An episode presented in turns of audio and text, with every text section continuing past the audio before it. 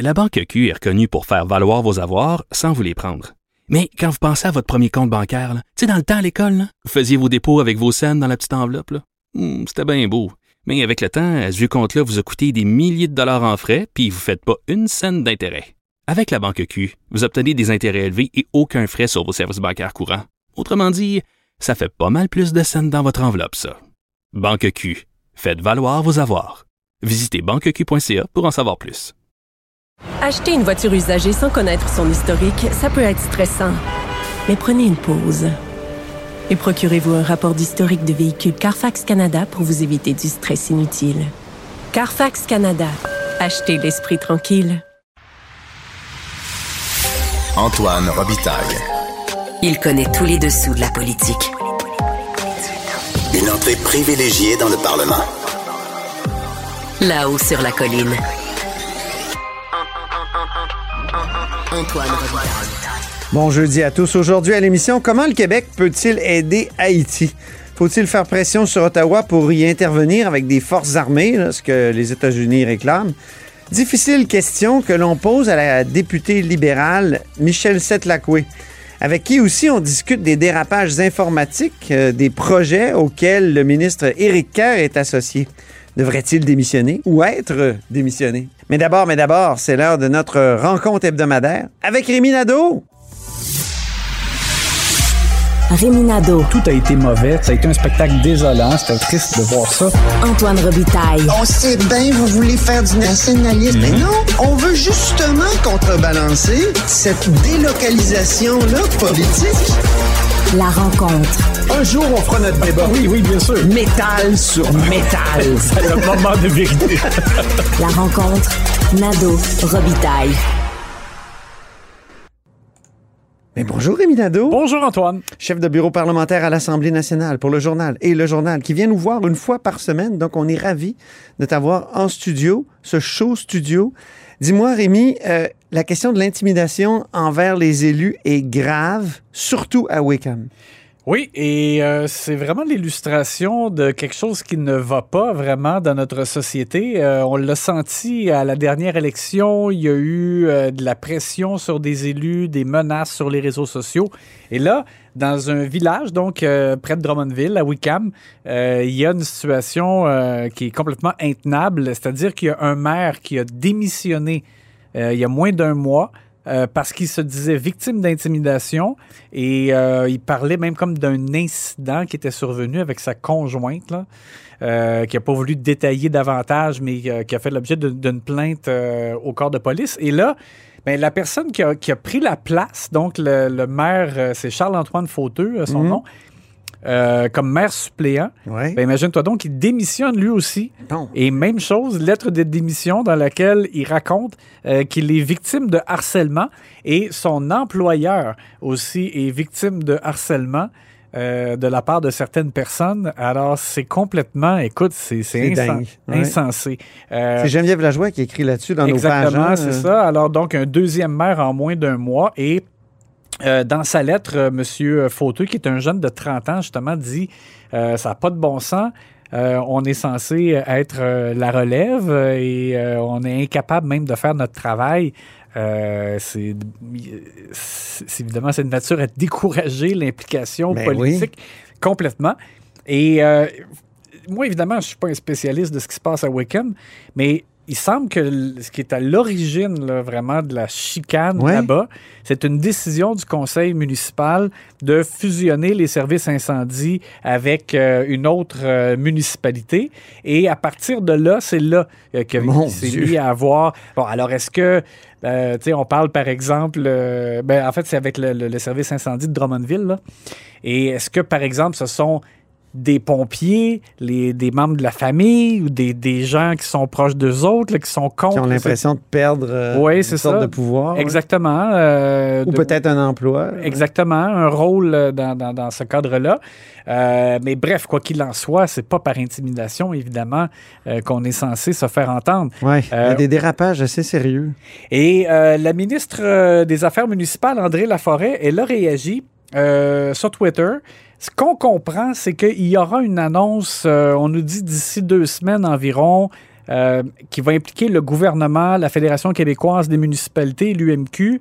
Et euh, donc, on a, on- ce qu'on entend, c'est comme une campagne de sensibilisation. Ah, Mais est-ce que c'est suffisant? Et en même temps, quelle est la solution? Parce que justement, euh, ben, quand autant- il y a des vraies menaces, il faut appeler la police. là. Oui, oui, ça, ça c'est clair. Mais euh, pour Je pense que c'est Marois Risky qui l'avait fait pendant la dernière campagne. Oui, exactement, euh, oui. Et il s'est avéré là, que c'était vraiment un cas de harcèlement. euh, un individu là, qui avait fait comme une espèce de fixation sur, euh, sur Marois Risky, euh, la députée libérale. Mais, mais en même temps, c'est ça, on, on peut se demander quelle est la solution de façon durable? Euh, parce que le, maire, le fauteux de Wickham euh, et les gens de la FQM, ils demandent au gouvernement d'agir comme de façon préventive. En même temps, c'est pas évident non plus. Qu'est-ce que tu peux faire Ouais. pour, pour faire en sorte que, par exemple, dans une municipalité, municipalité donnée, il n'y ait pas des, un groupe euh, de personnes qui euh, en veulent au maire euh, ou aux élus de, euh, de- de- de- d'avoir des gestes déplacés. Donc, c'est, c'est vraiment pas évident. Parlons des drag queens. En fait, pour dire qu'on en a énormément parlé cette semaine, explique à nos auditeurs pourquoi, Ben, selon toi? Il y, a, il y a deux choses. Semaine de, relâche parlementaire, donc euh, vraiment, euh, on le voit dans... Faut combler le vide. On le voit dans l'actualité, les, les, les télés en continu, puis l'information en continu, on a vu que c'était évidemment plus tranquille. On n'est pas dans une semaine où il y a des projets de loi qui sont déposés, des, les, points de presse, M. Legault qui s'adresse aux médias. Il n'y a rien eu de ça. C'est pratiquement comme congé. Et donc, Éric Duhem est venu. euh, Combler le vide. c'est ça. Et Éric Duhem, lui. Mais il en euh, avait parlé la semaine passée, drag oui. queen. Je, je tiens à dire, première entrevue, c'était ici, à la haut sur la colline. Oui, effectivement. Oui, parce qu'il avait donné un point de presse sur le travail des, euh, Des enfants. des, enfants ou des ados. Et, et, et là, il avait parlé de ça, mais il est revenu à la charge cette semaine en nous annonçant qu'il allait euh, mettre en Mm. ligne une pétition pour faire en sorte que euh, le gouvernement ne finance pas des activités, par exemple, de lecture de contes par un drag queen. Euh, et, euh, et Un ou une? un, ouais, ouais, une. Ouais. Et, et ce qui est particulier, c'est que Éric Duhem dit euh, le gouvernement a d'autres choses à faire, il y a d'autres priorités, mais en même temps, c'est lui qui ramène le, le sujet sur la Ben table, oui. ce, qui est, bon, ce qui est particulier. Mais l'autre chose, c'est que c'est aussi un peu faussé le débat, c'est-à-dire que euh, c'est parti du fait qu'à Sainte-Catherine, dans cette ville-là, il y avait une activité de conte à la bibliothèque lue par euh, une drag queen et, euh, et la municipalité a décidé de déplacer l'événement parce qu'il y avait des manifestants contre cet événement-là et l'Assemblée nationale a, a adopté une motion là-dessus euh, la semaine d'après. Bon, Éric Duhem revient, mais en même temps, euh, si par exemple il y a une activité, l'heure du compte avec une drag queen dans une bibliothèque, là, je veux dire, les parents sont pas. Tu sais, Éric Duhem a l'air de penser que les parents sont pris en otage et qu'ils sont euh, qu'ils n'ont pas le choix, par exemple, que leurs enfants assistent à ça, mais c'est pas le cas. Mhm. Alors c'est comme vraiment euh, Éric Duhem, je Ben, à pense. sa décharge, il y avait eu une motion du, euh, de l'Assemblée nationale. Donc, c'est pas juste lui qui, qui, qui met ce, ce sujet-là en avant. En effet, mais Mhm. visiblement. Il doit représenter quand même des gens. Il, bon, quoi, il est allé ça. chercher euh, demi-million de votes. là. Ce que je pense, c'est que vraiment, il a senti qu'il y avait certains parents mal à l'aise avec cette situation-là et il a décidé d'en profiter et de, de sauter là-dedans et de, de reprendre un peu de visibilité parce qu'il en a très peu et on s'entend depuis la dernière élection et euh, puisqu'il n'y a plus de mesures sanitaires. C'est ça. Euh, bon, alors c'est, écoute, moi je, je pense que c'est quelque chose qui devrait euh, s'essouffler dans le sens que je pense pas qu'on va, on va continuer de voir un débat là-dessus. Je pense que M. Duhem est assez seul de son côté. Et quand il dit aussi, euh, quand il a présenté sa pétition, euh, disait notre collègue Gabriel Côté, qui avait comme une théorie de genre euh, qui était euh, mise de l'avant par les drag queens dans le cadre de ces, ces, euh, événements-là. Mais c'est juste la réalité, c'est juste la vie. là. C'est-à-dire qu'il il y a des gens qui ont une autre nature que ce qu'on connaissait, là, par exemple, autrefois, juste là, le homme-femme, point. Là. Donc, que, que les, que des enfants soient exposés à la réalité, je vois pas de problème là-dedans, évidemment. Relance du Mont-Saint-Anne maintenant, le- le- l'actuel propriétaire, en- du moins de pas du fond du terrain, mais des, installations, RCR, promet de grandes euh, dépenses, de grands investissements. C'est formidable, ça. Ça pourrait être formidable, mais là, que- comme on dit, des fois, il faut lire les petits caractères.